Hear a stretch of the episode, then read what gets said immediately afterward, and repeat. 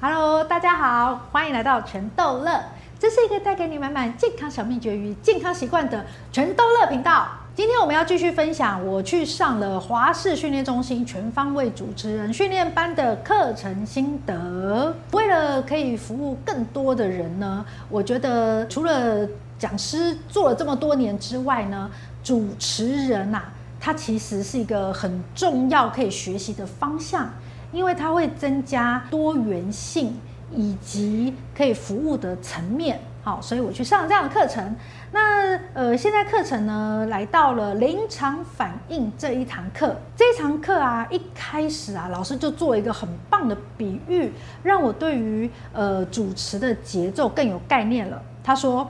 开场啊，要开的出乎意料。比如说，哎，柯皮呃，他在 TED 的第一次去演讲的时候，他的第一句话就是“我可能是看过最多死人的医师”。哇，这句话就让人印象深刻，因为医生。大家都会觉得，如果你看过很多死人，代表你医术很糟糕诶，他怎么会用这个开场呢？所以就引发大家快速的集中注意力，并且对他产生极大的好奇呀。所以这是一个很棒的开场。哦，那事实上，因为柯皮呀，他是在呃医院重症的这个区块工作嘛，哦，所以呃，当然就会比一般的科别或是一般工作的医生更容易看到更多的死人了。哦，所以能够在开场的时候呢，呃，要一秒惊艳。开场的时候要像孔雀一样。那再过来呢，在内容的部分呢，老师的期许是要黑白分明。所以呢，最好大家要像熊猫一样，因为呃，内容的陈述要明确。听的人才容易理解，毕竟呃，主持人在说话的时候哦，这时候可不像影片啊，下面还有字幕诶，或是现在的背景可能会有音乐，或是闹哄哄的，旁边还有人讲话，所以主持人在内容的部分要像猫熊一样黑白分明哦。好，再过来在结尾的时候该怎么办呢？结尾的时候呢，其实是要呼吁行动。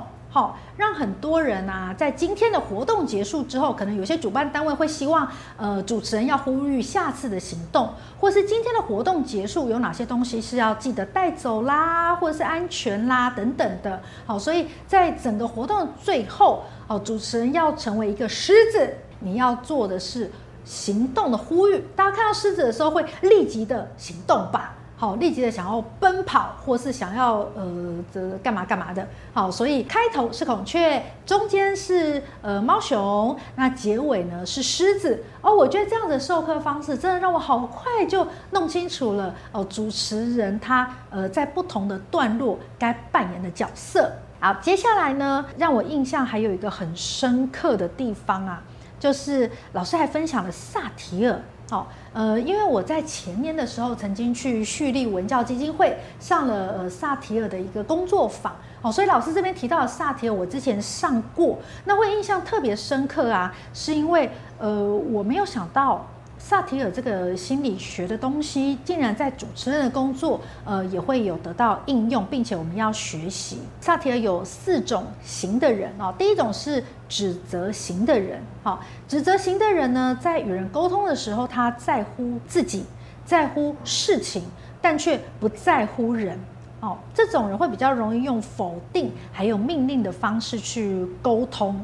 所以，当我们成为主持人的时候，因为其实主持人呐、啊，他是这整个活动的一个呃，成为打先锋的人，他并不是一个唯一的表演者、表现者，他只是呃，成为一个代表者哦。所以，呃，有些人在成为主持人之后，会以为自己就是要成为一个呃发号施令的人。事实上，老师希望我们可以带着一个自己是团队的一份子的角色，在服务大家。好，再过来萨提尔的第二种模式叫做打岔型。那这种模式的人呢，与人沟通的时候，虽然会在乎别人，但是他不在乎自己跟事件。然后面对压力的时候会，会呃离题，好，或者是插入个笑话，用不沟通来沟通。有些主持人呢，老师不希望你发生，呃，就是旁边的观众如果问了一个问题或是一个状况发生的时候，好，这时候主持人讲一些言不及义的话，好，这样子其实会让旁边人的感觉不被尊重。再过来，如果今天你采访的对象是一个这种类型的人，你又该怎么办呢？最好的方法就是重复他的话，还有重复你的问题，再次的跟他确认。哦，那就会是一个呃，你不会把自己变成指责型，然后你也可以应对好这个打岔型的来宾喽。再过来，呃，萨提尔的第三种模式叫做理智型。理智型的人呢，与人沟通的时候啊，只在乎事件，忽略了自己跟他人的看法。好，他就是一个就事论事。那就事论事的人会发生什么事呢？他在沟通的时候总在争辩。总在说道理，认为自己是对的。那在应对理智型的人呢？呃，其实要做的事情是部分认同，并且适当的表达自己的感受。是的，让对方感觉到他是在与人应对，他是在跟人互动访谈的过程当中哦，其实一个很棒的访谈，情感交流才是呃最珍贵，然后最让人印象深刻的瞬间。所以，当你碰到理智型的来宾要做访谈的时候，记得嗯，适当的表达你对他说的话的感觉哦。最后了，第四种讨好型，讨好型的人在与人沟通的时候会忽略自己，然后他比较在乎的是其他的人，然后跟事件。那他为了得到其他的认同啊，很容易就会说好，或者是很容易就会答应，呃，就是别人的要求。那呃，没有表达自己真正的需求。事实上，大部分人碰到讨好型的都会比较开心，对吧？哦，因为他就是呃配合度很高啊，哦，就是你要什么，基本上就是容易得到你要的。不过在这样的状况下啊，老师会比较建议哦，一个呃全方位主持人，事实上是就是情理兼备哦，所以呢，呃，我们还是要告诉他，呃，我的一些具体的想法、计划，要求他。具体的沟通，不要这么急的答应我，或者说好啊，好，就鼓励他发表更多对事情的看法或他自己的观点。好，这个是萨提尔模式应用在主持工作，呃，可以有的启发。接下来我想再分享的就是老师提到主持人是活动的化妆师，那老师提醒了几个 point，呃，这边跟大家做分享。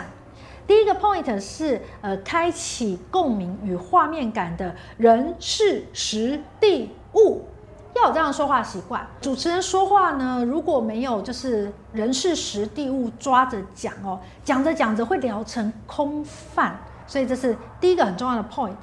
那第二个呢，就是要善用量化来呈现状态跟程度。这样子主持人讲的话才会有 power。比如说，哎，某某公司曾经连续六年荣获消费者品质金牌奖。好，像这样子量化可以更呈现你要表达的东西的状态跟程度。再过来第三点，呃，要完整述说名词的自信。当你在主持活动的时候，常常是要去念一些职位的 title 哦。如果你念“让我们欢迎台湾电力公司总经理某某某”，跟呃“让我们来欢迎台电总经理某某某”，一个是完整述说名词，一个是简要述说名词。主持人应该要完整的去叙述他的呃前面的 title 的名词。千万不要便宜行事，因为你短短的简说，虽然比较省时间，可是对方的那一个呃权威的那个感觉，或者是被重视的感觉，就会淡掉很多很多哦。所以这部分是绝对不能便宜行事的。好，再过来第四个，呃，运用对象关切的关键字来做到位的比喻。比如说运动赛事的主持好了，那运动赛事的主持啊，呃，这些人会关切都是跟运动主题有关的，所以这时候呢，呃，请你要多了解有关于运动方面的各个的名词，那尽可能在你的主持工作当中呢，就用这方面的名词、这方面的关键字去表达你所表达的一切，好，去更扣到主题，不要在呃举例子的时候。或者是呃中间做呃环节衔接的时候，去用到一些呃跟这一个主题比较没有关联度的字去做说明。最后一个就是要条列式表述，去加强你的重点跟力道。好，呃，比如说在整个活动结束的时候，可以说，呃，非常欢迎大家今天来参加我们的活动。在活动的最后，我有三点要跟大家提醒。第一点、第二点、第三点，好。当你做这样子的陈述的时候，其实，诶，活动结束，大家匆匆忙忙在收东西，却会因为你开始条列，好，那大家想说，哦，三点要注意，哦，就只有三点嘛，所以大家还是有可能停下你手边的事啊，来把注意力集中到你的身上。好，那这样子，主办单位希望你在活动结尾的，呃，提醒大家的事情就更能够被聚焦。哦，所以主持人的表达条列式是一个。呃，很重要的方式。这场临场反应的课，我本来以为呢是一个呃要训练我们举一反三哦这样子的课程，哎，结果没想到这个课程呢，在架构的部分，或者是在一些主持的呃重点的这个部分，呃，教了我们更多。然后我自己后来事后想一想，嗯，对对对，呃，这些东西如果我们掌握得更好，其实临场心不乱。那反应当然就是临场反应很好喽。接下来要分享的是综艺主持这堂课的心得。这个老师呢，他呃在自我介绍的部分呢，呃给了我们很多的启发哦，这让我很惊讶，因为我本来以为综艺主持呢是要这个学习如何变成一个综艺咖。好，结果呢？诶，想不到呢，给我最多启发的是自我介绍的地方。在自我介绍呢，呃，老师请每个人都轮流上台自我介绍，然后介绍完之后呢，就是一一的点评。在这里面呢，我发现了几个可以跟大家分享的心得。哦，比如说第一个，你在自我介绍的时候，不要用比手画脚的方式让台下跟你互动来猜字，这样会非常危险。因为大部分的观众哦是不会举手的，或是踊跃回答的，很有可能把自己就是晾在台上，没人跟你互动，然后这样子你的自我介绍就介绍不出来呀。然后再过来呢，呃，在自我介绍的时候呢，呃，要尽可能的让你的名字变成简单好记。这边这个简单好记的方法呢，我觉得超赞的。老师会说，呃，你可以想你的名字有什么。同音字，你就把它列列列列列一大排。好，比如说我叫邓秀文，那个秀有什么同音字？好，然后一样是呃念秀呢。那邓秀文的文呢，也是一样，文的同音字给它列一排一排。好，列完之后呢，这些同音字呢，你就可以交叉往连连看。比如说这个秀味道的秀。然后跟啊闻一闻的闻，好，你可以把它连在一起，然后你去联想它有没有什么有趣的东西，好，甚至有有没有一些古诗词啦，或是有一些什么歌的歌词可以去对应。那如果歌词可以对应的话，那更棒了。这样你以后介绍自己的时候出场，你就可以先来唱两句歌，呵呵，然后大家就就会啊。很惊讶，好耳目一新，这样他对你的印象就会更深刻。那再过来呢？呃，除了自我介绍这一个呃我学到的很重要的方式以外呢，第二个就是综艺主持接梗很重要哎。好，所以如何接梗？哇，这边我有一个很棒的学习哦。那接梗哦，大家会发现多半接的都是谐音梗。那谐音梗怎么接呢？嗯，其实就可以用刚刚自我介绍类似的方式，一样的音，你去列出很多的字。好，这是第一个沿用的方法。那第二个沿用的方法呢？老师也跟我们玩了一个诗词。好，比如说“两岸猿声啼不住，轻舟已过万重山”，啼不住。跟万重山。那这个就是我们要想办法去扣到的谐音。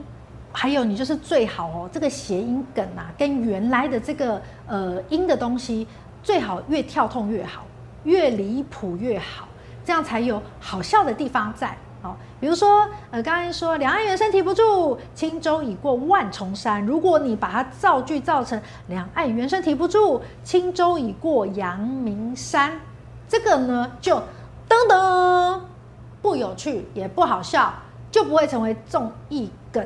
那但是如果你接两岸猿声啼不住，轻舟小菜两百三，哦，这个就很好，因为别人就会觉得很搞笑了。好，那或者是呃两岸猿声啼不住，孙悟空住花果山，好，这个也会有笑点发生嘛。然后再过来两岸猿声啼不住，不准老公找小三，哦，这个也会有笑点产生。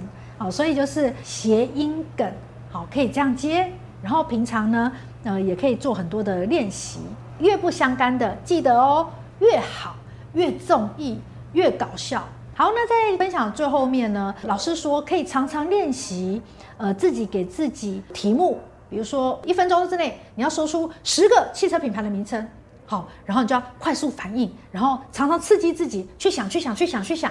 所以综艺主持其实拼的是临场反应要很快速。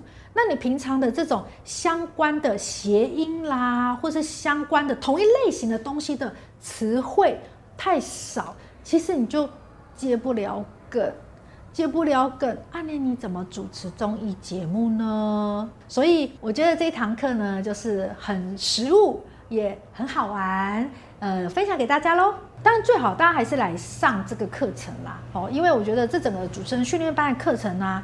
呃，有很多就是实际在课堂上演练，然后老师会带大家玩，而且最重要的是，你来上课才会得到老师的点评。好，在老师的点评过程当中，你才会吸收到老师们的经验值，这个都是你们听我的心得分享，嗯，不太容易得到的。好，那甚至你们听我的心得分享，因为主持人是一个呃蛮全方位的一系列的训练，所以要记得按赞、订阅。加小铃铛，你才会知道说，哇哦，原来主持人需要训练的方向这么多哦，不要漏掉任何一集哦哦。